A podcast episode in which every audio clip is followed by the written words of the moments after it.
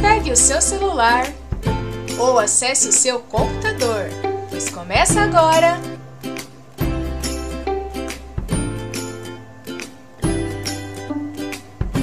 Café com Pesquisa, com Suzy Cordeiro, segunda temporada.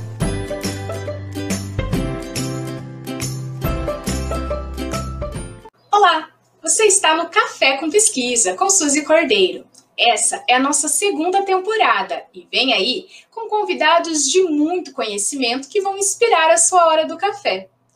A fala feminina e sobre a mulher está ganhando cada vez mais força, tanto no cenário da ciência quanto no chão da sociedade. Mas afinal, o que podemos observar sobre a educação da mulher ao longo dos séculos? É sobre isso que vamos falar aqui no Café com Pesquisa. O tema de hoje é um olhar sociológico sobre a formação da mulher no século XX. E como você já sabe, os nossos bate-papos são com base em estudos científicos. Aqui não tem conversa para o senso comum. Dessa forma, o nosso encontro é com a professora e pesquisadora Renata Franck, mestre e doutora em educação. Ela atua na rede privada da educação superior e vai nos contar sobre a sua pesquisa, que remete-se aos conteúdos publicados na revista Carioca Fonfon. Seja bem-vinda, professora Renata Franck. Olá, eu sou a professora Renata Franck e eu convido vocês a refletirem comigo sobre a educação feminina por intermédio da imprensa. Mas antes, é preciso esclarecer o que é a imprensa. Vocês sabem o que é a imprensa?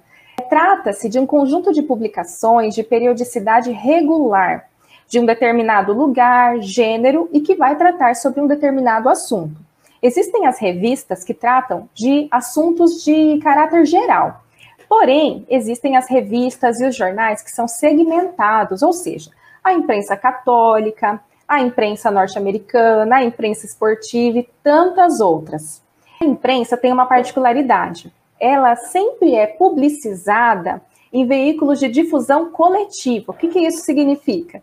Significa que são os jornais, as revistas, tanto no meio impresso quanto no meio digital. Qual que é a importância de, se estudar a imprensa na área da educação? O que, que isso pode nos revelar a respeito dos processos educativos, tanto formalmente quanto informalmente?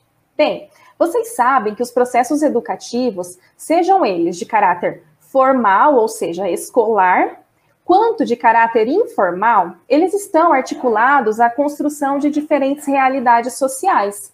Por isso, quando nós estudamos os conteúdos produzidos pela imprensa, nós conseguimos ter uma dimensão, nós conseguimos vislumbrar e aprender sobre esses elementos que revelam como funciona um determinado contexto ou então um determinado momento social e que a imprensa influencia nossos modos de ser e de agir sobre o mundo, todos nós sabemos, não é mesmo? Mas e quanto às revistas femininas? O que será que os conteúdos que foram feitos exclusivamente ao público feminino ensinam para as mulheres? A imprensa feminina, historicamente, sempre foi atrelada a um conceito de jornalismo de amenidades. Há um século, a revista Fonfon surgiu no Rio de Janeiro que era, inclusive, a capital do Brasil naquele momento histórico, com o propósito de dar dicas sobre como se tornar uma boa mãe, uma boa dona de casa, uma boa esposa. Então, tratava-se de um conteúdo, entre aspas, de mulherzinha. É um conteúdo de amenidades. Mas será que esses conteúdos, assim, aparentemente inocentes, eram tão inofensivos? A imprensa voltada para as mulheres tem uma característica em comum que nós encontramos tanto na revista Fonfon, que é o objeto de análise da minha pesquisa de mestrado, quanto em tantas outras publicações que se voltaram ao público feminino de maneira exclusiva. As características são leitura leve, uma linguagem coloquial. Por quê? Uma linguagem coloquial faz com que as leitoras se sintam próximas da revista. Portanto, é sempre um tom de amizade, de aconselhamento. Acontece que esses conteúdos ensinam alguma coisa. Por quê? Porque a revista, os jornais, enfim, a imprensa, de modo geral, ela é um instrumento pedagógico. Eu convido vocês a refletirem sobre qual foi o modelo de mulher que emergiu dessa ação político-educativa que a imprensa feminina estabeleceu nos meados do século XX. A quem interessava esse ideal de feminilidade? A revista Fonfon surgiu no Rio de Janeiro em 1907. Ela foi uma publicação de longa duração, que circulou na capital da República até 1958. Então, são mais de 50 anos produzindo semanalmente conteúdos voltados ao público feminino. Esses conteúdos tinham um caráter bastante variado. O sumário da revista era composto por conteúdos a respeito de moda, de comportamento, de culinária, política, mas não a política de modo partidário. São conteúdos bastante leves em relação a isso, até mesmo porque, para aquele momento histórico, a participação da mulher no campo da política não era muito efetiva. Não para as mulheres ao qual o público da revista se destinava, que eram as mulheres da elite econômica, burguesia. E além então desses conteúdos, nós tínhamos também na revista Fonfon uma variedade de contos ilustrados, de colunas sociais, Todos esses conteúdos traziam mensagens pedagógicas, ou seja, por mais que a mulher, no momento da leitura da revista, não tivesse consciência de que aqueles conteúdos estavam servindo para auxiliar na educação delas, elas estavam sim aprendendo. Aprendendo sobre modos de ser e de se comportar mediante aquele contexto em que ela estava vinculada. A revista Fonfon pode ser entendida a partir de dois momentos. De 1907, quando ela foi fundada, até 1943, era um semanário crítico, ilustrado. Ela trazia essa pitada de irreverência, as colunas, as charges publicadas, sempre satirizava, ela ironizava os costumes sociais. Entretanto, mais adiante, ao longo da publicação, ao longo da sua história, a revista Fonfon foi mudando de discurso. Nós temos então lá em 1943 até o fim da revista em 1958 se propondo de maneira muito clara a se tornar uma revista para o lar. Quando nós pensamos que a revista Fonfon se declara uma revista para o lar, nós temos que pensar que as mulheres é quem era, naquele momento histórico, destinadas ao cuidado do âmbito doméstico.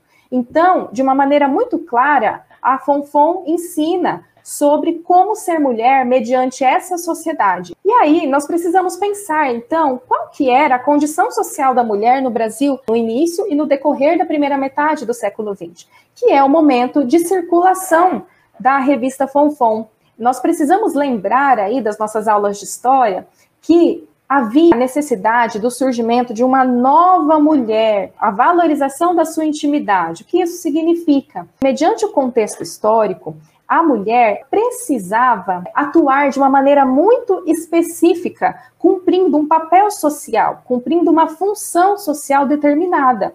Portanto, a maternidade naquele momento ganha um destaque muito relevante. Então, para as mulheres, né, é, recaía uma forte carga de pressões acerca do comportamento familiar, comportamento pessoal que era desejado. Era preciso garantir que nessa nova ordem social a mulher desempenhasse um papel específico, um papel que auxiliasse na implantação desses padrões burgueses de família. E a Fonfon contribuiu muito para isso. A Fonfon era uma revista voltada para o público feminino, mas não é para todo o público feminino.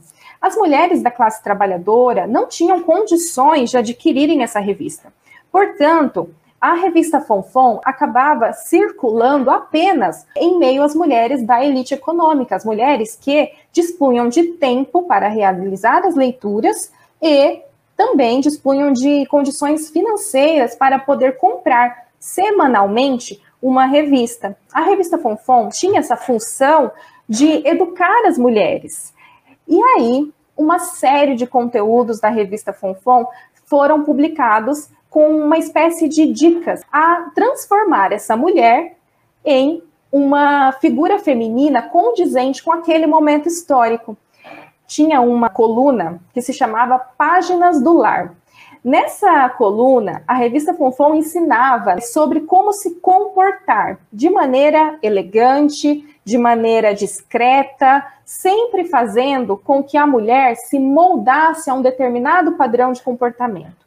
Então é muito comum na revista Fonfon nós encontrarmos conteúdos como esse que eu vou ler aqui para vocês. Lá em 1943, ela publicou uma matéria intitulada Coisas de Mau Gosto. Quais eram essas coisas de mau gosto? Conversar em voz alta, pronunciar frases atrevidas e sem graça, falar constantemente da enfermidade que nos aflige, ficar em posição muito cômoda durante uma visita, cruzar as pernas exageradamente, usar palitos, pôr os cotovelos sobre a mesa e dar a mão a uma senhora que está de luva. Tudo isso, para a revista Fonfon, se tratava de coisas de mau gosto que deveriam, portanto, ser evitadas pelas mulheres. Por quê? As mulheres precisavam ser elegantes. Bem, no final do século XIX, nós temos então a proclamação da República, que colocou o Brasil em um patamar que precisava se diferenciar em relação aos demais países.